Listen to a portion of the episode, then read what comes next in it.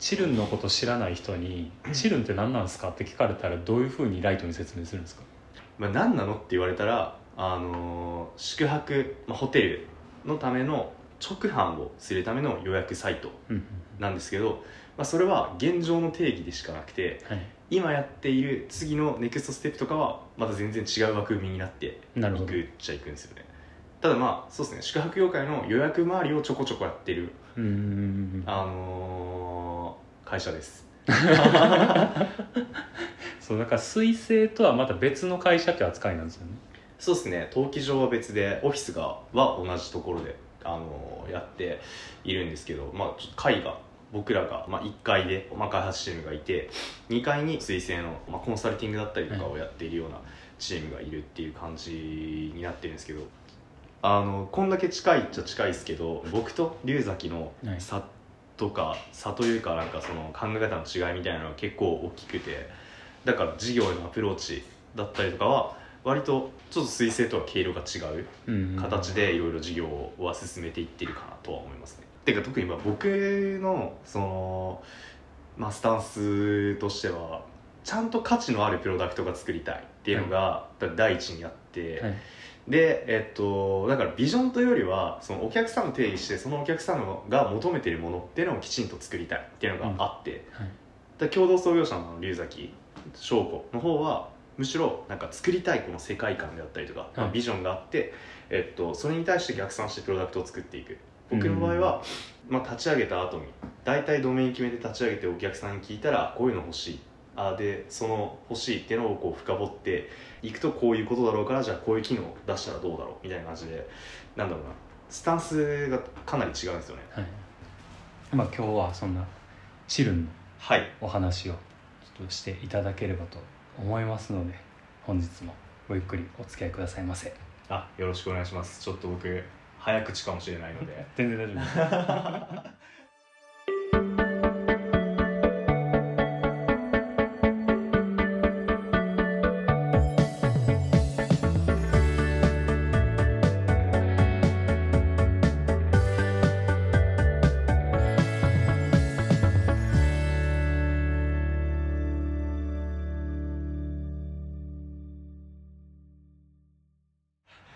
チルン株式会社チルンの代表取締役 CEO 兼、えっと、最高技術責任者 CTO を務めさせていただいております永田と申します。よろしくお願いします。よろしくお願いします。水星重計画の薮田光平です。で僕はほんま入社してからチルンの存在を知ったんですけど。ああでもそうだと思います、はい、そうでもなんかあの10月になんかの歌謡曲のイベントをはいはいはい、はい、予約した時多分あれチルンであそうだった？あそっか。そのはずですね。あれ予約した時になんかまず普通になんかなんか問い合わせフォームみたいなところに、うん。なんか名前と何々とみたいなそのなんかフォームサイトみたいな埋め込んだやつ予約するもんやと思ってたらあ結構しっかりと。そう。なんかイベントの 申し込みやけどすごいしっかりしてるの使ってると思って。見たことない UI のサイト使ってると思って。それがいっちゃん最初やったんですよ僕。あー確かに。触れたのあれめっちゃ違和感あったんですよね最初。ああなんかこの一日のイベントにしてはみたいな。そうなんですよ。あー。あでもそうですね。っていうか矢田さんが実際チリに認知し実はしてくれていたみたいなはい。プロみたいな感じで、なんかその、まあ、親田さんが独自のなんかイベントだったりとかをやってもらう時になんかその普段の宿泊予約だけじゃなくてその突発的なイベントだったりとかにも対応できるような機能を提供していて。なのでその宿泊っていうところホテルの運営ってところがメインなはい。企画ではないはずなのに予約エンジンやたらしっかりしてないみたいな。まあはい。世界観にちょっとマッチしてあうん。のフィットしていてすごく自然にあの予約をすることができてうんこのシステム何なんだろうってずっと思ってたんですよ。うんでうんまあ言ってくださったりとかしていて本当にだからコアなホテル好きの方がだったら実は使っているかもしれないシステムがジルっていう感じですね。いやそうですよね。なんかプランの選び方からもう全然革新的というか。あーそうです。プランの作り方かもしれないですそれでいうと。はい。施設さんのあのプランの切り分け方としてはい。なんか本当にイベントチケットみたいな形でプランを作ることもできるし、まあ、普通のなんか他の予約エンジンさんみたいな感じで朝食付きプランみたいな切り分け方もできるしでなんかそれが横並びに全部一覧から選べるタイプにもできるし特定のプランだけしか選べないような URL を発行することもできるしっていう感じで、まあ、本当にあの自由度高くいろんなところに使ってもらってますうね、ん。なんかアートイベントのチケットとして使ってもらったりとかも。なるほど。そうですよね。なんかあとはその僕もホテル C 京都でうん。その管理者画面として触るんですけどもちろんはいはいはい。チルも。なんか普通に触りやすいっていうのとあとはあの見た目がおしゃれっていうのがあーありがとうござ一います。番強い印象ですね 本当に。あーありがとうございます。そうっすね。まあ内部ではいろいろその納得いってない部分はあるんですけどもっともっと高められるだろうっていう この、なんでこのボタンとこのボタンは意味合いが違うのに同じ UI なんだみたいなこの葛藤とかはあったりはするんですけどなるまあ、その中でもできるだけまあ綺麗に保ちつつ、うん。あのー使いやすいもの、まあ、とにかくそうですねやっぱり、まあ、ホテル業界ってその、まあ、一般的にはい。あの離職率が高いんですよねかなり、うんあのってなるとスタッフさんって結構すぐにあの、入れ替わったりとかしてしまうってなるとそのまあ僕らの都合ですけどシステム側としてはそのスタッフさんが入れ替わってしまった時にあのなんとなく使い方が分かりにくいっていうふうになると、うん。システムこう切り替えられちゃうっていうリスクがあるんで、はいはい。まあ、とにかく、まあ、使いやすさ直感的に分かるしあとはあのもし分かんなかったとしてもすぐなんかその担当者というか、まあ、僕らのあのカスタマーサクセスのスタッフに、えー全部説明してもらうみたいなリクエストが送るボタンとかもつけたりしてるんですよ。でみたいななんか、まあ、ちっちゃいちっちゃい努力で、はい。まあ、ホテルのことをあのすごい近くでも見させてもらっているので、うんまあ、めちゃめちゃ、まあ、日本一詳しいですねだから。開発会社として日本一ホテルオペレーションに詳しい、まあ、エンジニア組織うん開発組織みたいな感じになってますね。それを抱えてるホテルやと思ったらめっちゃ心強いっていいう。のはやまあ。ほんまに。それめっちゃありますね正直。そうっすね。まあでも移り気ではあるんでね僕が。あのあのそうっすね。すごく早く実装する時もあれば、あの緊急度低くね？って思っちゃったら全然実装しないみたいな あのこれはもう今は全然心を改めたんですけど本当にリリースして初期で自社施設しか使ってない時とかって、あのプランの在庫減らないみたいな。予約入ってもプランの在庫が減っていかないみたいな課題あったんですけど僕3か月くらい放置してました いや反省してますね。あの解像度が低かったなとホテルのオペレーションの。でもうそれも言ったらその作って一個ずつ課題ができてそれを解消してっていうのの繰り返しですよね今も。あまあそうですね。ああだからそれで言うと僕学生の時に大学で、まあ、龍崎と同じ大学で、えっとまあ、同期で仲良かったので、一緒にその創業したんですけど、まあ、学生なんで入ってくる情報ってスタートアップの話とか聞くともうキラキラしてるもうすぐサービス出したらガーって伸びて、はい。もう毎日毎日変化ありすぎてどうしようもないみたいな追いつけないみたいなのがスタートアップだって思ってたらあの実際には結構地味だなっていうのは思いましたね。あただこれがでも本質なんだろうなっていう。あうん。そのメディアとかに切り取られて見えるあのスタートアップのイメージって本当にあのそうですね。3ヶ月に1回はでも確かにあるんですよね。激動のタイミングが、はい。まあこれは多分大企業とか行った行ったら全然高い頻度だと思うんですけどでも3ヶ月にあの逆に言うと一度しかない、他は本当に地道に地道に価値を積み上げていくっていう作業を、まあ、していかないといけなくて。でも気づいたらもちろん最初の売り上げってゼロから始まるわけじゃないですか、はい。スタートアップって。ってなるとあのー、1年経ってみたら最初の月の100倍になってるとかっていうのが全然あるんですけど、うん。中にいるとこの異常な成長マジで気づかないんですよね。なるほど。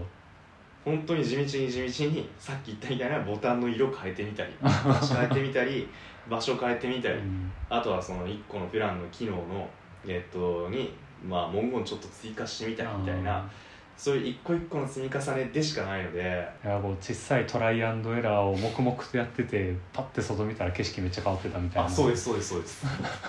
あもう新大阪じゃんみたいな。多分その翔子さんと一緒に学生の時に起業してるみたいなのは多分調べたら出てくるんですよ永田さん実際どんな感じだったんですかその誘われた時とかって。いいやこれに関してはあのー、あのー、全然言える範囲で大いや丈夫です。言え全然言える範囲なんですけどあのあれなんですよね。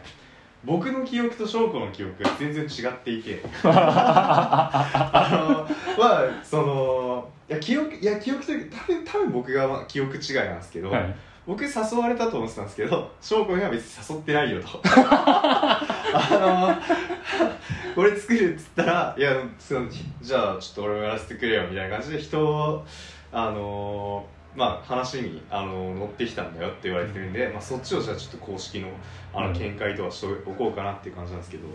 まあ、なんか僕大学の時にあのまあ複数のそのスタートアップでエンジニアインターンをした後に、大学の先輩たちがえっとまあ、起業した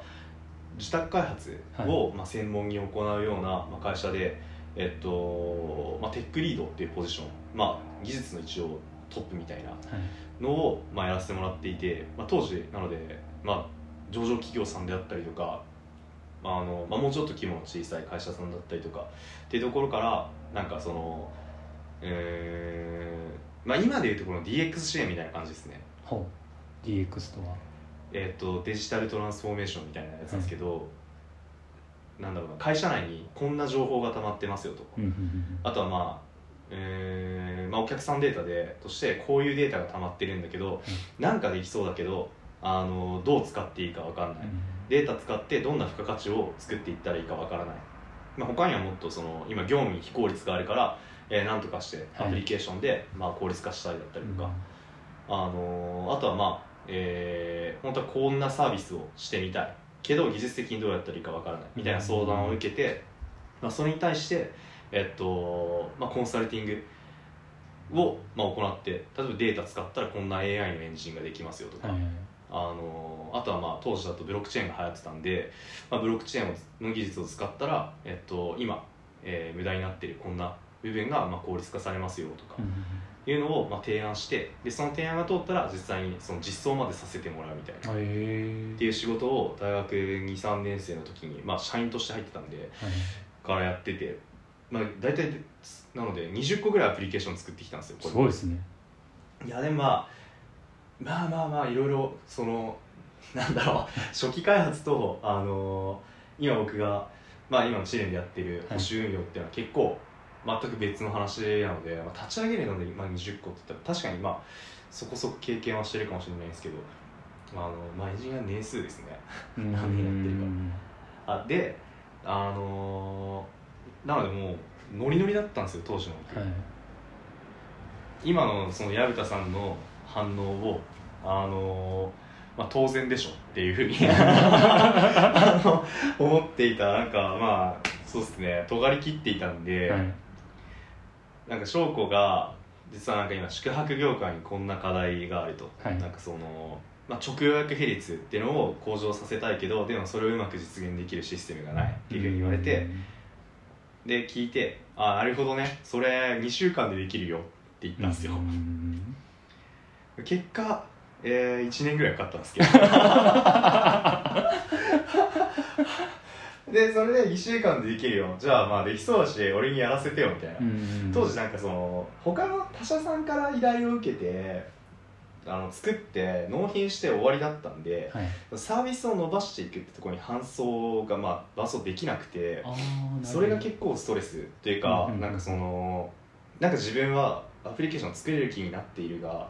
あの見えてない部分があるんじゃないかなみたいな。ユーザーが0人の状態でしか僕関わってないぞと、はいはいはい。立ち上げることはできるけどここから僕がそのサービス育てていくことってできるのかなみたいなのを疑問どに思っててのタイミングであの事業会社としてその自社プロダクトを伸ばして、えーなんか作っていこう。っていう話をしていたところに、まあ、興味を持って、えっと、あまあじゃあ作るよって言って、うん。えっとまあ、共同創業者として、まあ、作り始めたっていう感じですね。で初期は僕は CTO はいっていう、まあ、肩書きだけだったんですけどまあコロナが来てしまったりだとかはい。まあ、もろもろあってその翔子のえーっとまあそれこそそのこのポッドキャストのタイトルになってる彗星の方の、まあ、経営が忙しくなりほぼまあチームからちょっと離れてはい。でまあ僕がほぼずっと経営をも担ってたんで、まあ、CEO 兼 CTO っていうスタートアップ界隈でいうと多分かなり不健全な今状態になってます 早めにあの CTO を担える人もしくは CEO を担える人っていうのを連れてこなきゃなって思ってますね。なるほど。